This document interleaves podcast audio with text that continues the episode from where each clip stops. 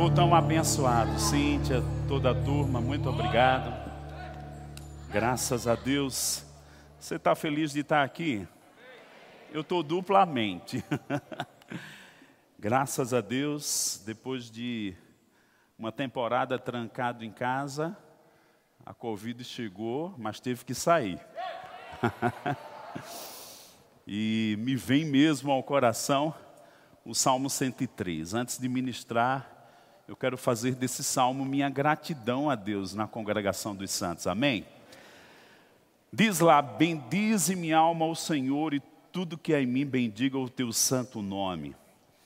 Bendiga minha alma o Senhor e não te esqueça de nenhum só dos seus benefícios. Ele é quem perdoa todas as suas iniquidades, quem cura todas as suas enfermidades, todas. Diga comigo, recebo. Quem da cova redime a sua vida e coroa você de graça e misericórdia. É Ele quem enche de bens a sua vida, de modo que a sua mocidade se renova como a da águia. Você está feliz? Amém. Eu experimentei o livramento de Deus. Camila estava esses dias olhando umas fotos minha de 96. Ela disse: Você está mais novo agora do que antes. Eu digo: Que maravilha. É Deus renovando aí, né? A mocidade da águia. Irmãos, foram alguns dias delicados. Eu tive uma febre que persistiu e não queria sair. E me lembro lá no 13 terceiro, 14 quarto dia, estava firme na fé, firme na palavra, firme na meditação. Mas me lembro um momento muito ímpar. Camila já estava dormindo, as crianças. E aquela música de Cláudio Claro, Cristo levou sobre si, eu escutei umas seis, sete vezes ela. E quando foi lá na quinta, na sexta vez, sabe quando tem um ambiente dividido por uma cortina? Na quinta, sexta vez que eu escutei e aquilo foi pousando, aquela música, a palavra cantada de Isaías 53, foi como você derrama um pó no líquido e ele vai lá nas profundezas, foi pousando no meu íntimo, eu fui para o outro lado. E eu disse: doença você não vai me levar, eu vou viver, eu vou cumprir a vontade de Deus. Deus vai criar os caminhos. Agradeço a Deus, agradeço a minha esposa que nos momentos que precisava de uma interpretação, né, dos exames, do acompanhamento médico, ela foi fundamental e como águia ela se levantou como uma protetora. Sabe que Deus nos coloca em família para a gente proteger uns os outros? O diabo vem, distorce, gera conflitos, agressões, distância. Mas sabe, irmãos, Deus nos uniu em família para a gente proteger uns outros. E eu creio que esse mês é um mês assim muito maravilhoso. Eu estava no primeiro momento aqui em que a Kivânia ministrou e ela disse: esse mês de maio vai ser como um quebra-cabeça que você monta e a cada culto Deus vai dar um detalhe. E eu tenho, quando não estou aqui acompanhando, Camila às vezes está no louvor e a gente se reveza. Devido às crianças, eu fico em casa e fico ligado lá na tela, acompanhando, porque em cada culto Deus está dando um detalhe. Ah, eu não assisti todos. Eu te inspiro, assiste. Está tudo disponível para você. Irmãos, como família precisamos de uma manutenção. E eu declaro que não vai ser uma manutenção atrasada, vai ser nos tempos certos. Deus tem reservado o mês de maio. Lógico que você pode fazer outras. Mas esse mês, deixa a palavra renovar tua mente, deixa coisas, né, exemplos, testemunhos, como não errar, como acertar, como ficar mais preciso, como entender cada fase dos filhos, do cônjuge, nos relacionamentos, né, há, há coisas que vão ser renovadas, que vão nos ajudar nesse contexto familiar. E eu creio que nessa noite nós vamos compartilhar algumas coisas que vão envolver esse tema da família, porque creio que Deus reservou esse tempo para nós. Né? Nós estamos com um tema que diz família forte, igreja forte. Mas eu diria família forte, igreja forte, a individualidade de cada um mais forte. A sociedade vai ser afetada, vai ser mais forte. Posso ouvir um amém? Diga comigo, vai afetar tudo. Não é curioso que Deus criou família, lá em Gênesis, quando criou o homem, criou a mulher, vemos lá, primeira família original, ela veio a existir, ela prefigurou a família da igreja. Família veio mesmo antes de igreja. Então há algo muito sagrado. Se Deus foi quem criou, o diabo não vai destruir, não. A mão de Deus está sobre essa estrutura chamada família. E na sua eu declaro que isso vai estar mais forte, mais denso. Por quê? Porque você invoca o nome do Senhor. E a Bíblia diz em Êxodo, no capítulo 20, Deus dizendo: Onde um altar me for levantado, e ali for oferecido, eu virei a ti e te abençoarei. Às vezes a gente vem para a igreja e a gente diz: o culto foi tão abençoado. Graças a Deus, a igreja é um ambiente na coletividade onde somos abençoados. Um altar a Deus, invocamos, adoramos. Mas eu declaro que a sua casa também vai ser abençoada. Por quê? Porque o Senhor é reconhecido, reverenciado, é chamado, nós não delegamos coisas que são para o contexto familiar para a igreja, nós assumimos isso também. Posso ouvir um amém? Nós estamos aí, queria colocar-se a nossa, é, do tema da vez, nós estamos com um combo e elegemos esse livro do Luciano Subirá, O Propósito da Família, a importância da visão familiar na relação com Deus. No combo temos outros livros, sobre relacionamento do Reagan Júnior, engendrados da Betsy Camaneri, ministrando a sua família, e o livro Palavras, porque esse ambiente espiritual da família mesmo construído com palavras, eu te inspiraria. Vendo, eu tinha esse livro como outra capa, e saiu com essa capa nova, eu gostei também. No tema aqui, o, o, nome do livro Propósito da Família, ele fala restauração familiar. Diga comigo, restauração familiar. E pensando sobre restauração, em Atos capítulo 3, quando Pedro se levanta no primeiro momento, pregando para os judeus, ele diz: O Deus da restauração de todas as coisas. É tão grande isso, irmãos, porque envolve o novo nascimento, envolve a restauração de Israel, ele estava falando para judeus, envolve a restauração dessa terra, haverá novos céus e nova terra, envolve a restauração da nossa alma individualmente, mas envolve também a restauração da família. Diga comigo, Deus é especialista em restaurar famílias. Do caos, sim, mas às vezes, né, não só se restaura do caos, tem restauração de umas coisas que são menores, mas precisa de restauração. Eu declaro Deus da restauração de todas as coisas entrando em esferas que talvez você não estava vendo, mas Ele está vendo. E quando nós mergulhamos num ambiente como esse, desse mês aqui, eu declaro que coisas vão ser tratadas. O lavar regenerador da palavra de Deus está fluindo.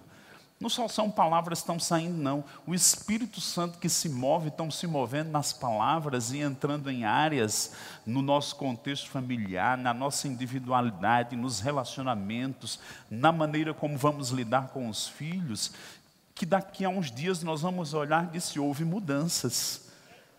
Simplesmente porque eu estava num ambiente e isso foi contagiado, transmitido, compartilhado comigo. Diga comigo, coisas estão sendo compartilhadas comigo. Mais uma vez, vamos lá. Coisas divinas estão sendo compartilhadas comigo. Eu vou ler uma parte desse livro só para te provocar, te inspirar. E eu te inspiraria você não só ler, até mesmo estudar esse livro, porque vai ser uma bênção para você e eu já vejo você como um restaurador de outras famílias. Amém? Pensa nisso, coisa boa. Quando é o tema creia no plano de Deus para a família. Quando o apóstolo Pedro sobe a Jerusalém, E é indagado a respeito do motivo que o levou a entrar na casa de Cornélio, um gentil. Ele explica a mensagem que o centurião recebera do anjo que lhe havia aparecido. Nessa mensagem, fica claro que Deus trata com as famílias e tem um plano para elas. Ele nos contou como tinha visto na casa dele um anjo em pé, que lhe disse: Envia a Jope e manda chamar Simão, que também é chamado Pedro o qual lhe dirá palavras mediante as quais você e toda a sua casa serão salvos.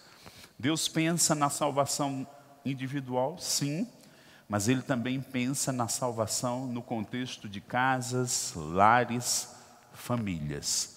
Eu declaro que não vai ser diferente na sua vida. Talvez não seja nem imediato, mas ontem eu estava visitando minha mãe e Caio e Tessa brincando lá, jogando dominó.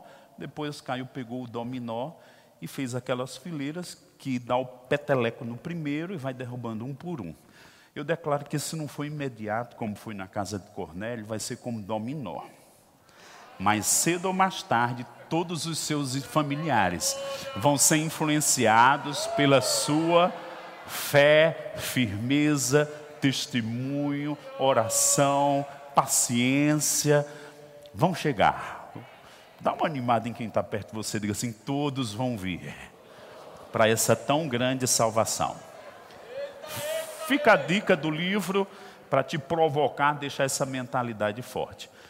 Irmãos, ouça as ministrações. Hoje de manhã eu fiquei impactado com Policarpo, que manhã tão maravilhosa. Escuta hoje, se você puder. Eu fui grandemente inspirado para isso e quero que você mesmo fique forte nesse tema. Não leve é, é, se excluindo, não. Eu declaro que muitos conselheiros no contexto de família vão ser levantados aqui, Tadeu e Rita, em nome de Jesus. Amém? Você está comigo? Aleluia. Vamos ver alguns textos. Atos capítulo 20, verso também 20. Era crescimento da igreja e nesse ambiente do crescimento da igreja, nós vamos ver que o apóstolo estava ministrando. E no verso 19 diz assim: servindo ao Senhor com toda a humildade, lágrimas e provações, que pelas cidades dos judeus me sobrevieram, jamais deixando de vos anunciar coisa alguma proveitosa e divula ensinar publicamente e também de casa em casa, testificando tanto a judeus como a gregos o arrependimento para com Deus e a fé em nosso Senhor Jesus Cristo. Então, eu amo esse ambiente de igreja, que invenção gloriosa, que propósito divino, como é bom congregar. Mas eu gosto desse toque que ele dá aqui, de que a casa também é um ambiente onde a palavra, o testemunho, a fé em Deus deve ser sustentada. E olhando nesse tema do mês da família, eu queria te inspirar. A Bíblia diz no livro de Malaquias, capítulo 3, falando dos sacerdotes do Velho Testamento, que a palavra deveria estar na boca do sacerdote para ser instrução a quem chegasse. Olhando que ele ministrava publicamente para uma grande congregação como nós estamos aqui, mas ele também ministrava de casa em casa. Eu declaro que cada pai, mãe, ou até um filho que conhece mais a palavra, que não vai faltar instrução e comunicação da fé dentro dos lares. E no contexto aqui dos pais e mães especificamente, eu queria te exortar, te advertir. Eu sei que, graças a Deus, temos professores ensinando as crianças, aos pré-adolescentes, aos adolescentes, aos jovens. Que bom. Mas há uma importância, há um dever, há uma responsabilidade de não transferirmos para a igreja o que convém para o ambiente familiar. Você tem que levar a sério que você, talvez você nunca vai ensinar aqui, talvez você nem vai ensinar numa sala de aula, mas você precisa ensinar para os seus filhos uns aos outros. A palavra de Deus deve habitar ricamente em nossa, nosso coração e devemos aconselhar e instruir uns aos outros com respeito a isso. Por quê?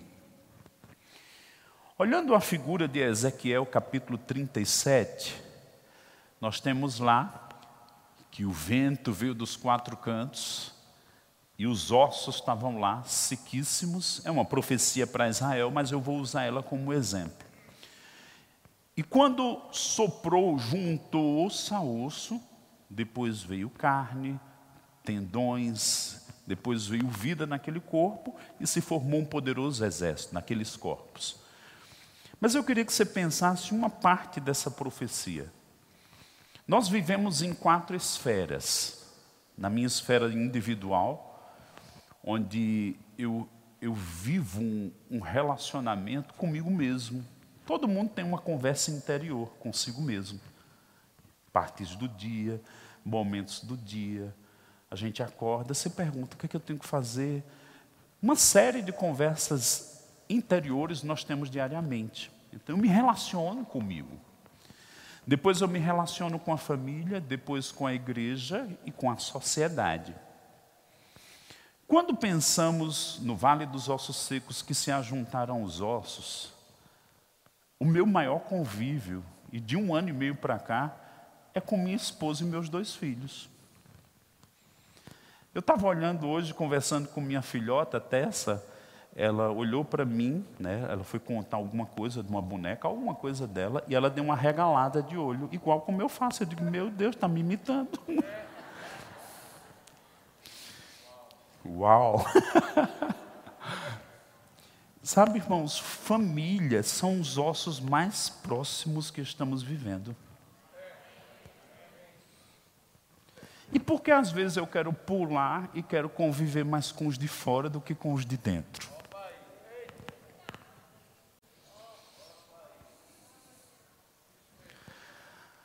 há 12 dias atrás, 14 dias atrás, segunda da semana passada, eu tomando nebulização, ainda fazendo alguns tratamentos, eu cochilei tomando nebulização, gente. E quando eu cochilei, eu cochilei com o braço assim, não sei quanto tempo eu dormi, 20, 30 minutos, ficou dormente. Todo o braço, todos os músculos. Quando eu puxei, não respondia ficou bambo. Eu fazia assim, o braço caía. Já era uma e meia da manhã, duas, e aí eu pensei comigo. Eu acordo Camila, ela vai se desesperar, a gente vai ter que ir para o hospital. Eu digo, eu sou crente. Não está voltando agora, mas vai voltar em nome de Jesus, viu? Você vai voltar. Por causa do barulho do, do, da, da, da nebulização, ela foi dormir no quarto com, com as crianças ou no outro quarto. E aí eu me deitei e o braço sem responder. Nada, gente, não respondia. Nada. E quando não respondia, aí eu disse: não vou me desesperar. Mente. Eu lembro que eu ouvi uma vez que a nossa mente é como minha mão. Eu digo para onde ela vai.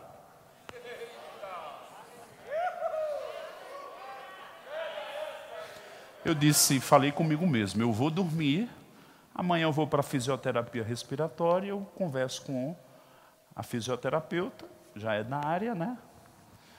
E aí, fui naquela manhã, eu tenho uma máquina, que quando eu me acidentei dessa perna e parti um músculo, teve que costurar, eu tive que aprender a andar do zero, gente. E lembro que até tinha que descer numa piscina, numa cegonha, porque não tinha força para subir um batente. E aí eu comprei uma máquina que chama de corrente russa. E eu disse, doutor, eu posso aplicar corrente russa no meu braço, no meu músculo? Ela disse, pode, mas vai voltar, fique tranquilo. Cada músculo que eu ia colocando, ia acordando e voltava um pouquinho de força. Os primeiros três dias eu não conseguia escrever. Dirigi, passei cinco dias sem dirigir. Camila ficou minha motorista. Agora presta atenção: enquanto um músculo acordava, o outro ainda estava. Esse movimento aqui ainda está um pouco lento, mas vai voltar o restinho. Enquanto um não estava funcionando, o outro estava. Deixa eu te dizer, num dado momento, alguns músculos ajudaram o mais próximo. Diga comigo, família é um lugar de ajuda, de apoio, de refrigério, de descanso. Os primeiros dias eu não conseguia comer, o garfo não segurava, não trazia para a boca. Essa mão ajudou essa. Olha para alguém perto de você e diga assim: família é lugar onde vamos nos apoiar e crescer juntos. Tudo bem? Pensando um pouquinho sobre esse ambiente familiar, eu fiquei pensando, né? O que poderíamos apontar?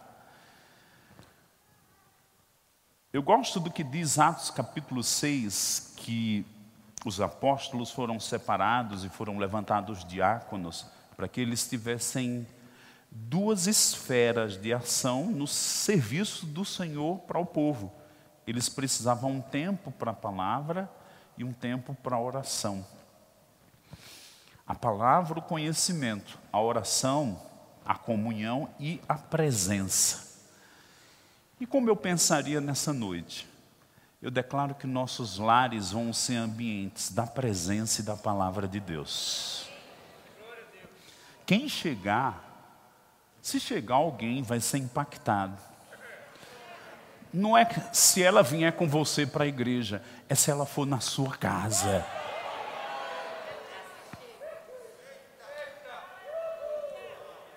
A gente não vai ficar referindo porque na igreja é muito bom, aqui vai ser a unção coletiva.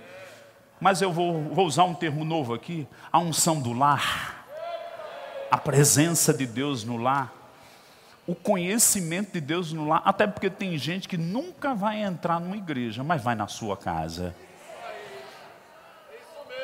E de repente, o testemunho de como o seu filho te trata, você trata o filho, a esposa, uma verdade que sai da palavra de Deus, uma pequena oração de gratidão por um alimento, vai impactar alguém que nunca foi numa igreja.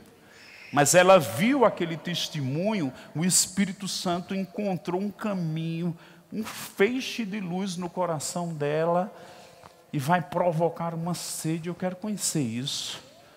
Não só é uma religiosidade, não só é um povo chato, não vão começar a ver que nós vivemos a verdadeira vida que vem de Deus e que Ele tornou como um propósito para nossas vidas, para todo homem e que está disponível para todos.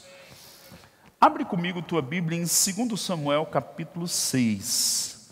Nós vamos relembrar aqui um pouquinho do nosso querido pastor Bud, porque ele pregou muitas vezes essa verdade aqui nesse púlpito, talvez desde a prata, ele pregava isso. Segundo Samuel, capítulo 6, nós temos aqui o testemunho, a narrativa de quando Davi, restaurando algumas coisas em Israel, qual é a diferença entre Davi e Saul? Saul estava na posição de rei, mas começou a se desligar do Senhor. A se desligar dos propósitos no coração.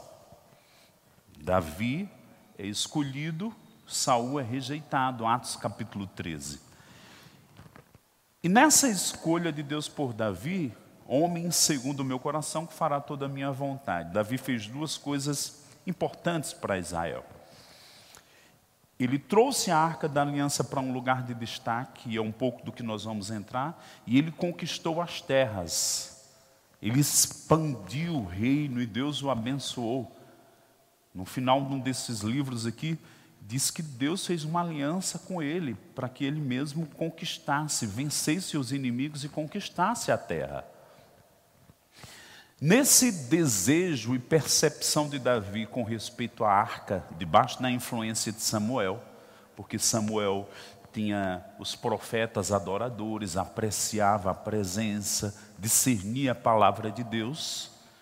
Ele foi inspirado a trazer a arca da aliança, que estava desprezada, para Jerusalém. Só que ele não observou, observou algumas instruções que a arca deveria ser levada nos ombros e não num carro.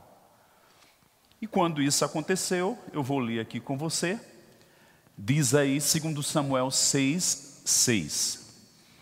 Quando chegaram à eira de Nacon, Uzá estendeu a mão para segurar a arca de Deus, porque os bois tropeçaram. Então, a ira do Senhor se acendeu contra Uzá e Deus o feriu ali por estar por esta irreverência. E Uzá morreu ali, ao lado da arca de Deus.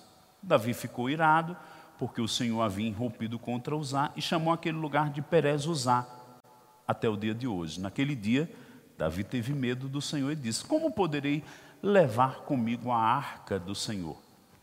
Davi não quis levar a arca do Senhor para junto de si, na cidade de Davi, mas fez com que fosse levada para a casa de Obed-Edom, o Geteu. Verso 11, que é a mais importante para mim hoje. Assim, a arca do Senhor ficou na casa de Obed-Edom, o Geteu, durante três meses. Fala comigo, três meses. E o Senhor o abençoou toda a sua casa.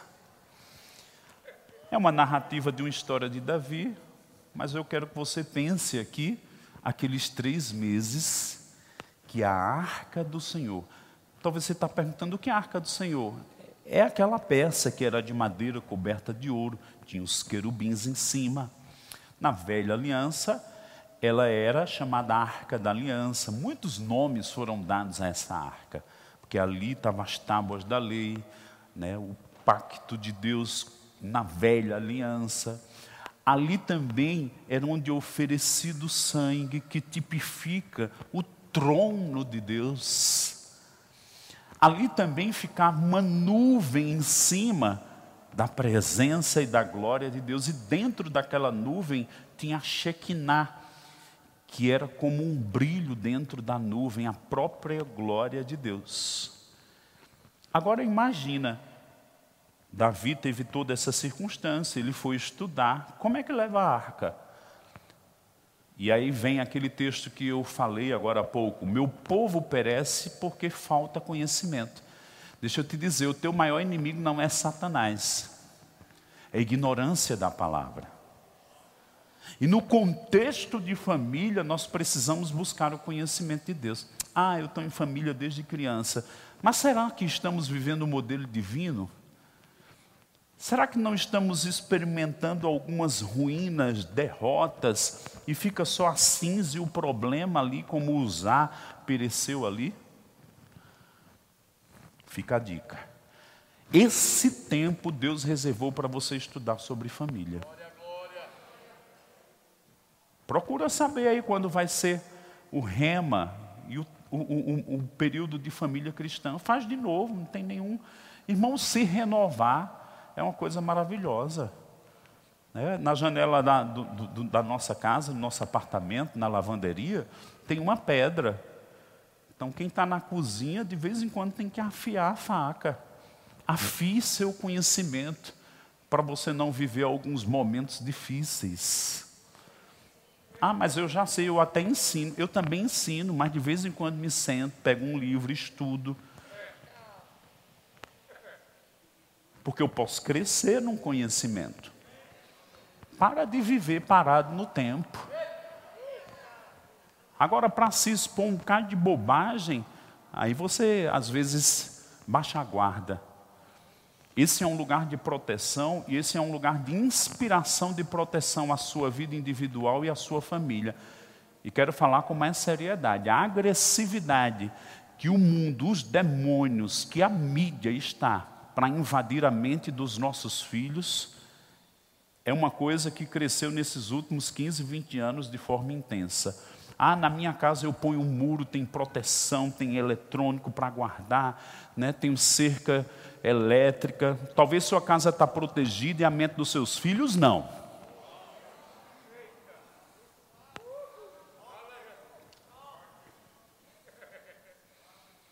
Eu administro, eu vigio o que Caio faz. E de vez em quando fico feliz com algumas coisas. Eu começo uma história da Bíblia, uma citação, aí ele diz, esse é isso, é isso, ele conta o resto da história. Eu digo, opa, está indo bem. Hoje de tarde eu peguei, tinha um livro lá de escatologia, com umas figuras, peguei Daniel 2, para ele pensar, para ele saber que não só é historinha do Velho Testamento, de Daniel com leão. Não. Eu digo, olha, Daniel falou coisas que aconteceram, estão acontecendo e vão acontecer agora. Ele era profeta. E mostrei a figura da estátua de Nabucodonosor, falei dos reinos. Ele está apaixonado por é, soldadinho, guerra, essas coisas. de vez em quando ele assiste com Camila, ele sabe mais coisa da Primeira Guerra Mundial, da Segunda Guerra Mundial do que eu. Né, a gente até vai, mas. Aí eu disse: Ó, oh, Caio, Daniel disse que vai ter uma guerra muito grande. E Jesus vai vencer os inimigos de Israel. Lembra que a gente viu essa semana os mísseis contra Israel? Mas Israel tinha lá um escudo e paralisava 15 mil mísseis no ar. Eu declaro que a igreja vai parar os mísseis de Satanás. Eu declaro que a sua casa vai ser protegida por uma inspiração divina, pela inspiração do Espírito Santo. O diabo vai ficar dizendo: Eu tentei de tudo nessa família, não estou conseguindo. O que é que eles têm? O Deus vivo.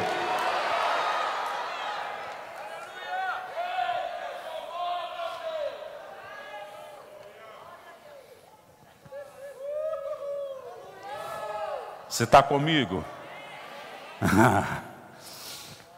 Eu declaro todo espírito de leseira na sua vida saindo, e um espírito de alerta, de vigilância, de proteção, de zelo, de tapar as brechas. Ah, eu estou meio dormente.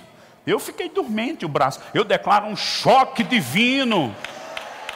Eu declaro escamas caindo. Ah, eu vou levando com a barriga para o diabo daqui a pouco entrar na tua vida e na da tua família? Não. Porque eu estou bradando? Porque Deus está bradando.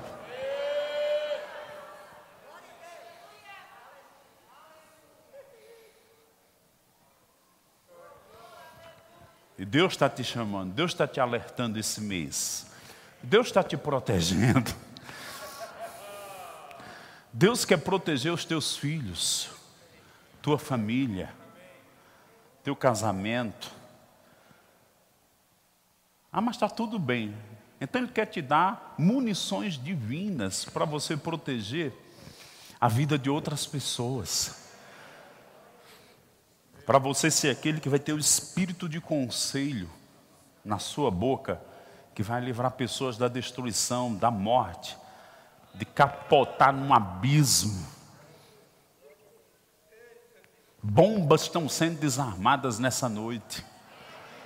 E você vai desarmar de muitas pessoas.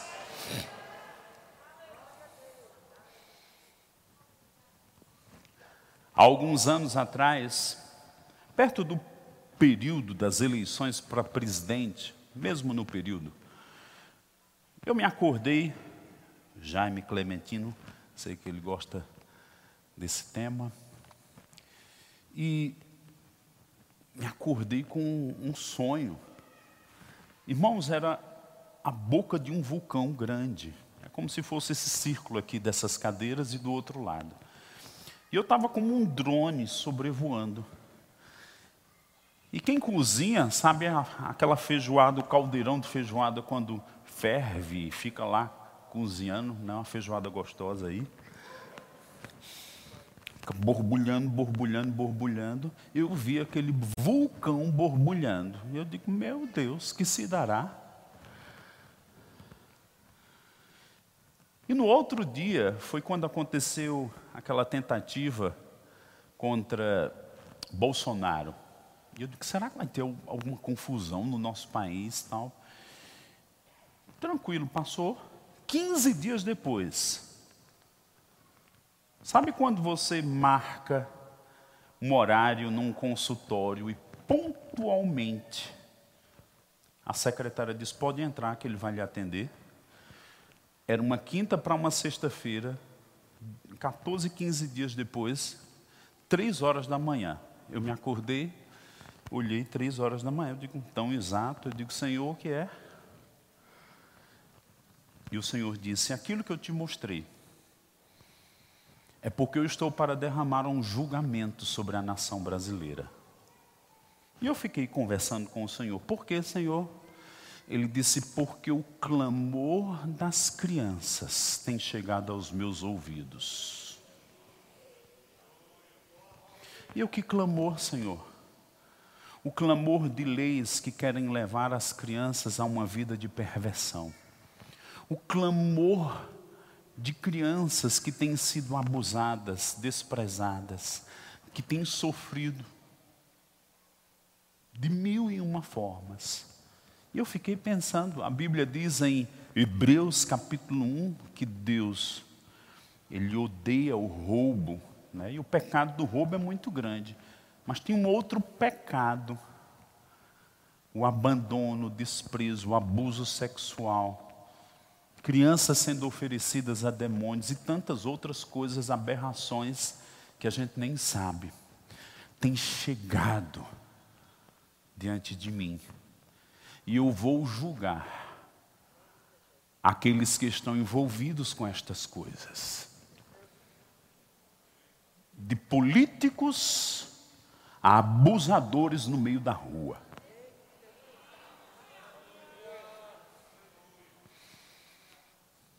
Eu declaro que vão se multiplicar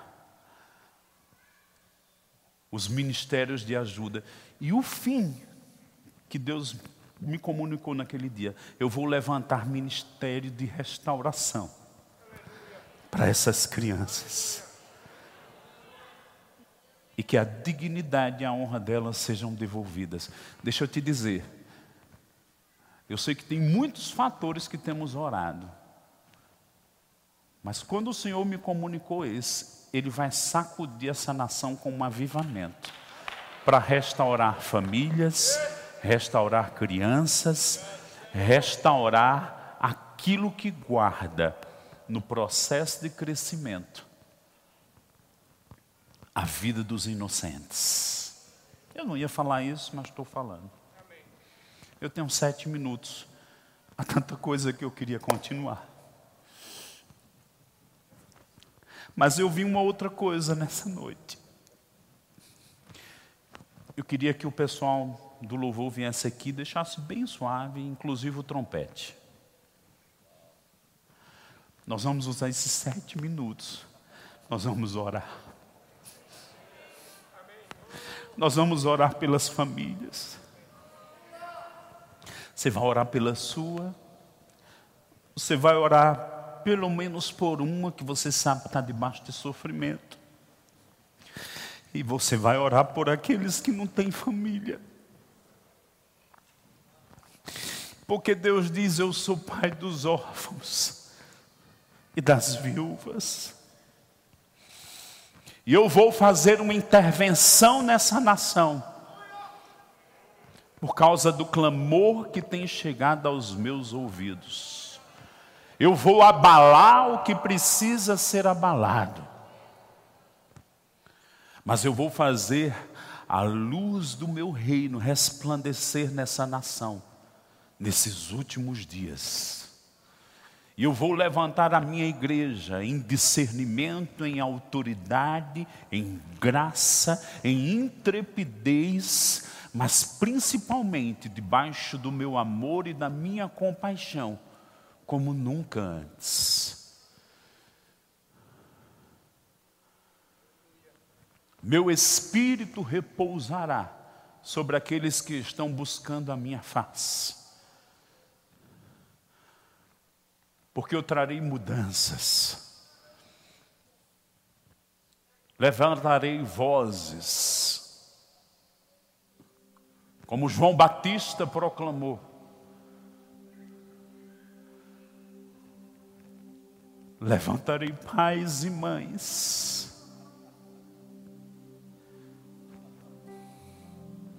que serão tomados da minha paternidade vão refletir a minha graça. Haverá restauração em muitas dimensões. Não se assuste se você não for, é, é, é, for tomado de uma compaixão, de lágrimas aí sete minutos, cinco minutos para a gente ensaiar. Mas pode ser que hoje à noite venha intercessões, Janaína. Porque o clamor tem chegado nos meus ouvidos. Se você quiser se ajoelhar, se ajoelhe. Se você quiser ficar em pé, fique. Lógico, não podemos dar as mãos. Mas eu quero ouvir um murmúrio. Eu quero ouvir o som das orações. Socalar Andreshidrish. Eu declaro, Senhor, famílias, nossas famílias serão como a casa de Obed-Edom. Tua presença, tua glória, restauração, restauração, nos levanta como igreja, Pai Você diz que se reconhecermos o Senhor, o Senhor vai endireitar os nossos caminhos. Não queremos ser abençoados somente na individualidade, queremos famílias abençoadas.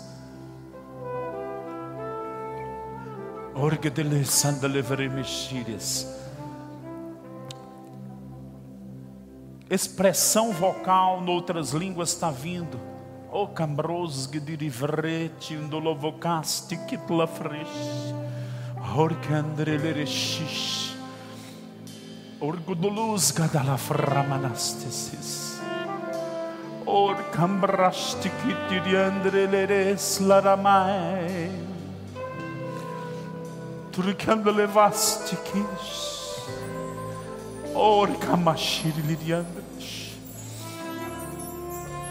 Pai, eu declaro a atmosfera da casa de Obededon sobre as nossas casas. Como amamos a unção coletiva, mas queremos tua presença em nossos lares pesada, tua voz. Horikinda levas luindru e melekendre. Está caindo sobre alguns convicção, um arrependimento. O zelo do Senhor vindo sobre ti.